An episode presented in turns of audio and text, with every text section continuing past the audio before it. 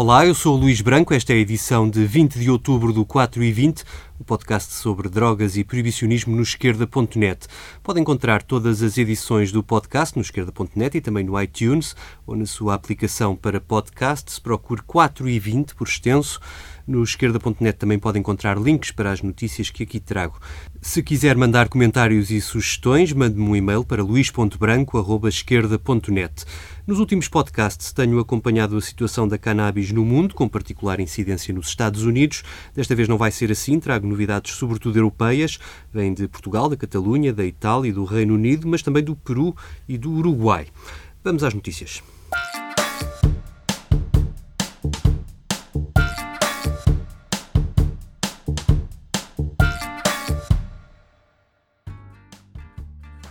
Já falta menos de um mês para a Canadouro, a Feira Internacional de Cânhamo no Porto. No fim de semana de 18 e 19 de novembro, na Alfândega do Porto, a cannabis vai estar no centro das atenções. São dezenas de empresas de vários países e também associações com stands montados nesta feira. O programa conta com conferências e mesas redondas. Os temas em discussão vão desde as aplicações medicinais da cannabis à atual lei das drogas em Portugal, da história da cultura do cânhamo industrial em Portugal às propostas de solução política para o futuro da cannabis em Portugal. À noite também há música, com o regresso das Dope Sessions no Porto, com o anfitrião Bezegol. Vão lá passar muitos artistas da Root Records, Monster Jinx, Culture Clash Records e MCs convidados. No próximo 4 e 20 a 4 de novembro, conto falar com o João Carvalho, um dos organizadores da Canadouro, para vos explicar melhor o que lá vai acontecer. Os bilhetes para a feira custam 5 euros ou 8 euros para os dois dias. Já estão à venda no site canadouro.pt, Canadouro com dois N's, ou também na Ticketline e nos sítios do costume.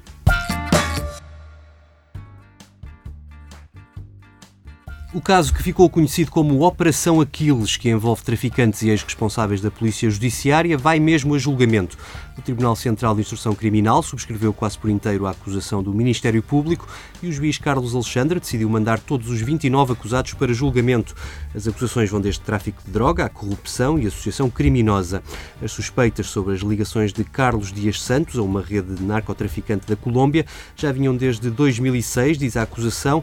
Também o ex-inspetor-chefe da Direção Central de Combate ao Tráfico de Estupefacientes da PJ, Ricardo Macedo, e o cabo da GNR José Baltazar da Silva, do destacamento de Torres Vedras são acusados de receberem milhares de euros das redes de tráfico, para além de fornecerem informações valiosas aos narcotraficantes sobre a atuação da polícia. Estes antigos responsáveis também recebiam informações dos traficantes sobre as operações dos concorrentes, o que valeu uma série de grandes apreensões de drogas, que fez aumentar o prestígio da polícia portuguesa. Hoje sabe-se que afinal essas apreensões serviam para eliminar a concorrência das redes protegidas pelos agora acusados, enquanto deixavam passar quantidades ainda maiores de drogas dessas mesmas redes em segurança. Ou seja, sabe-se agora, os impostos dos contribuintes canalizados para o combate ao tráfico acabaram por servir para ajudar umas redes em detrimento de outras.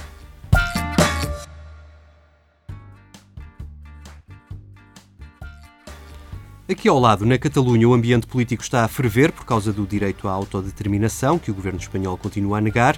Em junho, demos conta aqui no 420 da Lei de Regulamentação dos Clubes Sociais de Cannabis na Catalunha, aprovada no Parlamento Catalão por todos os partidos, à exceção do PP. Uma lei que nasceu de uma iniciativa legislativa popular, andou depois a ser melhorada em comissões parlamentares até subir a plenário, conseguindo 119 votos contra apenas 8. Ora, o governo espanhol decidiu impugnar esta lei, recorrendo para isso ao Tribunal Constitucional, o que traz efeitos suspensivos. A cannabis viu-se assim no meio de mais uma guerra, desta vez entre o Estado Central e as autonomias. Os defensores da lei lembram que em nenhum país do mundo, nem mesmo nos Estados Unidos, houve um governo a suspender normas aprovadas pelos seus Estados ou comunidades.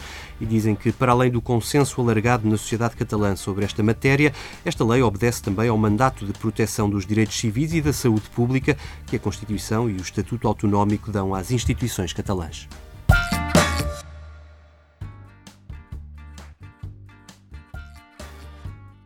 Em Itália, a legalização da cannabis para uso terapêutico deu ontem mais um passo. O Parlamento aprovou a legalização do cultivo e do consumo terapêutico por larga maioria. Foram 317 deputados a favor, 40 contra e 13 abstenções. Para entrar em vigor, a lei precisa agora da luz verde do Senado, que ainda terá de a discutir. A Itália já tem um programa de cannabis medicinal a funcionar legalmente desde 2015, através de um decreto do Ministério da Saúde. Já falei aqui no 4 e 20 do programa de cultivo que o governo encomendou ao exército italiano. A nova lei vem pôr ordem na situação jurídica, regulamentando os critérios de acesso e facilitando a vida à investigação científica da cannabis para outros fins. A dor crónica está na lista de patologias introduzida pela nova lei, que estabelece um prazo de validade até três meses para os tratamentos receitados, que devem também detalhar a posologia para cada caso. Outra boa notícia é que a cannabis medicinal passa a ser comparticipada, como já acontece na Alemanha, e o IVA baixa dos atuais 22% para 5%. Outro aspecto importante da lei, quem sabe que com os olhos postos na concorrência de Portugal, é o apoio às empresas que se queiram dedicar à exportação de cannabis, para as quais estão previstos apoios financeiros. A produção para as farmácias continua a cargo do Laboratório do Exército, em Florença, mas a lei abre a porta à importação ou à compra a empresas italianas, se houver necessidade. Apesar deste passo em frente, é preciso dizer que o projeto inicial ia bem mais longe e legalizava na prática todo o consumo e cultivo para uso pessoal mas após um ano de discussões e emendas nas comissões parlamentares, esses avanços na lei foram sendo retirados, o que levou até à demissão do relator inicial. No próprio dia da votação, 19 de outubro, o Parlamento italiano chumbou duas emendas apresentadas pelo Movimento Cinco Estrelas. A primeira, também subscrita pelo Partido Esquerda Italiano, alargava a legalização ao uso recreativo e a outra permitia o autocultivo por parte dos doentes a quem é receitada a cannabis. No final, as críticas foram todas dirigidas ao Partido Democrata por ter travado a legalização da cannabis. Muitos dizem que foi uma cedência ao Partido Área Popolare, que também faz parte da atual coligação do governo na Itália. À semelhança de Itália, quem também aprovou ontem a legalização do uso terapêutico da cannabis foi o Congresso peruano. A proposta já tinha passado por unanimidade nas comissões de Defesa e Saúde e foi agora aprovada no Congresso do Peru por larga maioria. A produção e abastecimento da cannabis passa a ser um monopólio do Estado. Os promotores desta proposta, de que falei aqui no 4 e 20, em março, foi um grupo de mães de crianças epiléticas que tinham fundado uma associação chamada Buscando Esperança, produzia óleo de cannabis para controlar as crises de epilepsia. O debate sobre a legalização instalou-se na sociedade quando a polícia desmantelou o laboratório da associação e coube ao governo apresentar a iniciativa agora aprovada. O Peru junta-se assim ao México, à Colômbia, ao Chile e à Argentina na lista dos países que já autorizam o uso médico da cannabis.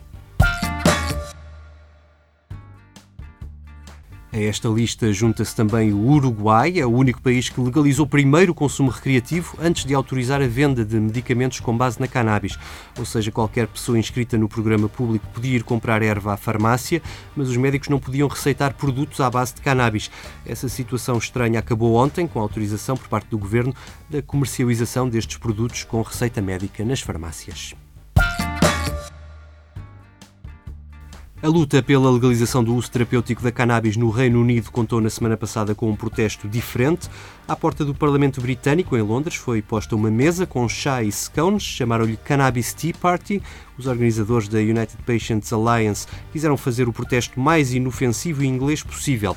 E foi assim, à volta do chá e dos bolinhos, alguns dos quais contendo THC, que decidiram pedir a reclassificação da cannabis e o acesso legal a produtos terapêuticos com o princípio ativo da cannabis. Quem se juntou à festa foi o deputado trabalhista Paul Flynn, que já tinha apelado aos doentes que viessem ao Parlamento beber o seu chá de cannabis. Flynn vai apresentar um projeto de lei para legalizar o uso terapêutico da cannabis, mas apesar do apoio maioritário na sociedade, é pouco provável que a proposta venha a passar na Câmara dos Comuns.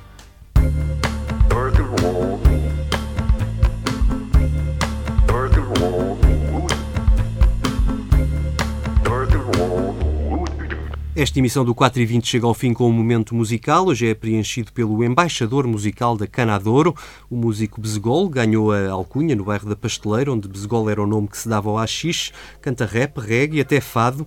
Enfrenta o sistema, a começar pelo sistema da indústria discográfica. Ele tem uma legião de fãs no Porto que foi crescendo, sobretudo desde que gravou um dueto com o Rui Veloso. Vai com quase 2 milhões de visitas no YouTube. Mas não é essa música que escolhi. Se quiserem, vão ao YouTube dela e ouvi-la. É com uma música de 2013, Não Me Lembro o Tempo, e o 4 e 20 se despede. Se gostou, não se esqueça de partilhar. Eu volto no dia 4 de novembro. Até lá.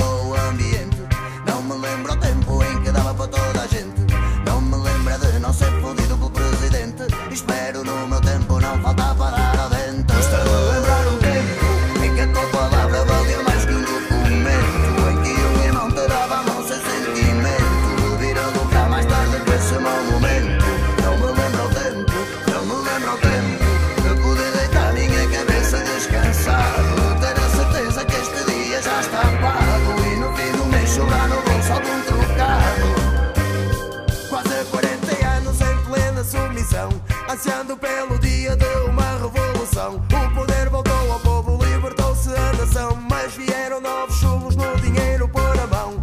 da falta a ambição, é uma classe dominante. Vale tudo para subir na escala governante.